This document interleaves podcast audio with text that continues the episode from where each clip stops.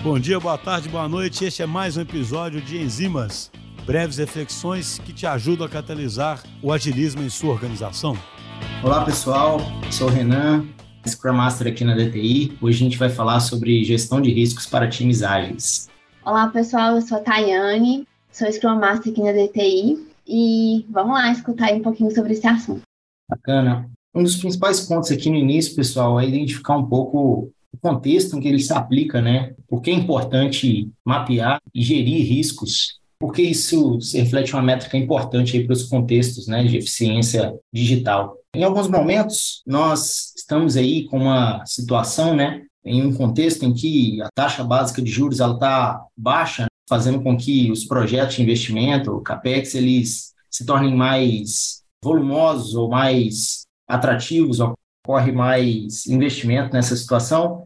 Em outros momentos, a gente se depara com situações como a do presente, em que a taxa de juros alta acaba tornando os projetos um pouco mais controlados, a necessidade de controle ou de gerir as métricas desses projetos se faz mais necessária né, um momento de maior austeridade econômica, então a gente faz um bom uso das métricas ali para saber se a gente está no caminho certo. É, sobretudo, né, nós não podemos confundir com a situação de que o erro ele deve continuar sendo parte fundamental ali no processo de aprendizado. Estou dizendo aqui muito sobre adaptabilidade, né, e como parte fundamental da agilidade.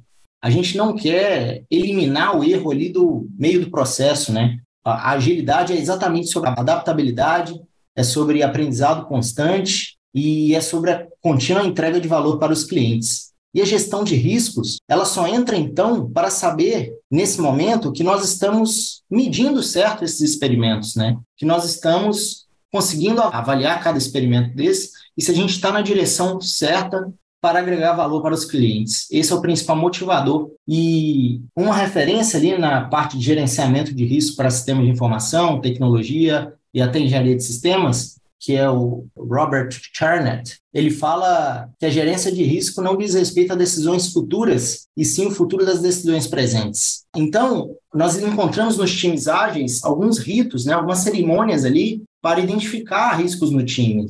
Aqui na DTI nós temos algumas ferramentas como os cheques de engenharia, cheques de operação, nós temos refinamentos técnicos e funcionais onde nós conseguimos discutir a nível ali de quem está mais próximo ao contexto para levantar possíveis situações indesejadas que podem comprometer uma entrega, inviabilizar uma entrega de sucesso, caso um possível risco se materialize. Então, essa é a motivação para esse tópico e a gente traz ele bastante em vários fóruns internos aqui da DTI, como na Guilda de Agilidade. A ideia é realmente aproximar quem está mais próximo do, de cada contexto e fazer desse momento um momento importante de discussão para que eventuais fontes de risco possam ser mapeadas. E aí, Thay, fica à vontade. Boa, Renan, muito boa.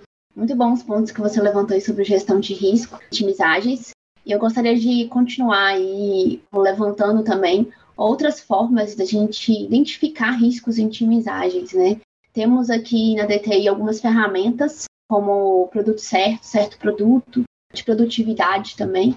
E até mesmo, né, através de uma retrospectiva, é possível a gente levantar pontos latentes de risco através desses momentos aí de alta avaliação que a gente propõe para o time para levantar esses pontos aí de risco. E uma estratégia muito interessante também utilizada e que a gente pode usufruir é a participação de um outsider nesses momentos de avaliação, porque o outsider ele tem uma visão externa, então ele não tem um viés do produto, ele consegue sabatinar o time de maneira muito assertiva, fazendo muitas reflexões e pontuações.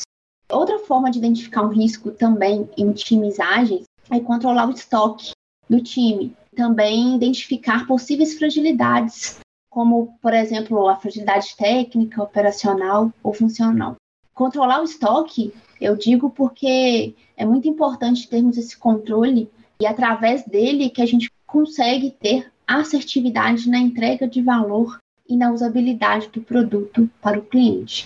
Então, é uma outra forma aí também de identificar riscos em times ágeis. queria destacar que é muito importante mapear os riscos e monitorá-los, com o objetivo de se evitar uma crise. Um risco não identificado ou não gerenciado, ele pode originar uma futura crise em um time ágil. Outro ponto importante que vale levantar aqui nessa discussão é que não devemos ficar somente restrito em ferramentas para mapear possíveis riscos e monitorá-los, mas também é importante coletarmos insights no dia a dia diretamente com o time, com quem está ali na ponta do time, no dia a dia ali, na entrega com o cliente.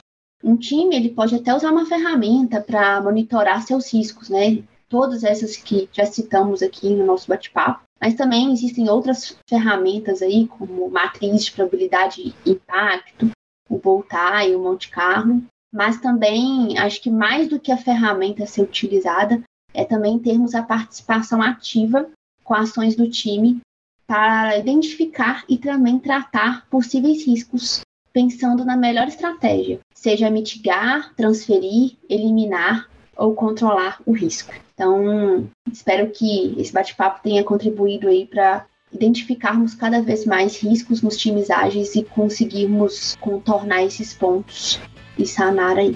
Obrigada, gente. Até mais. Obrigado, pessoal. Até a próxima.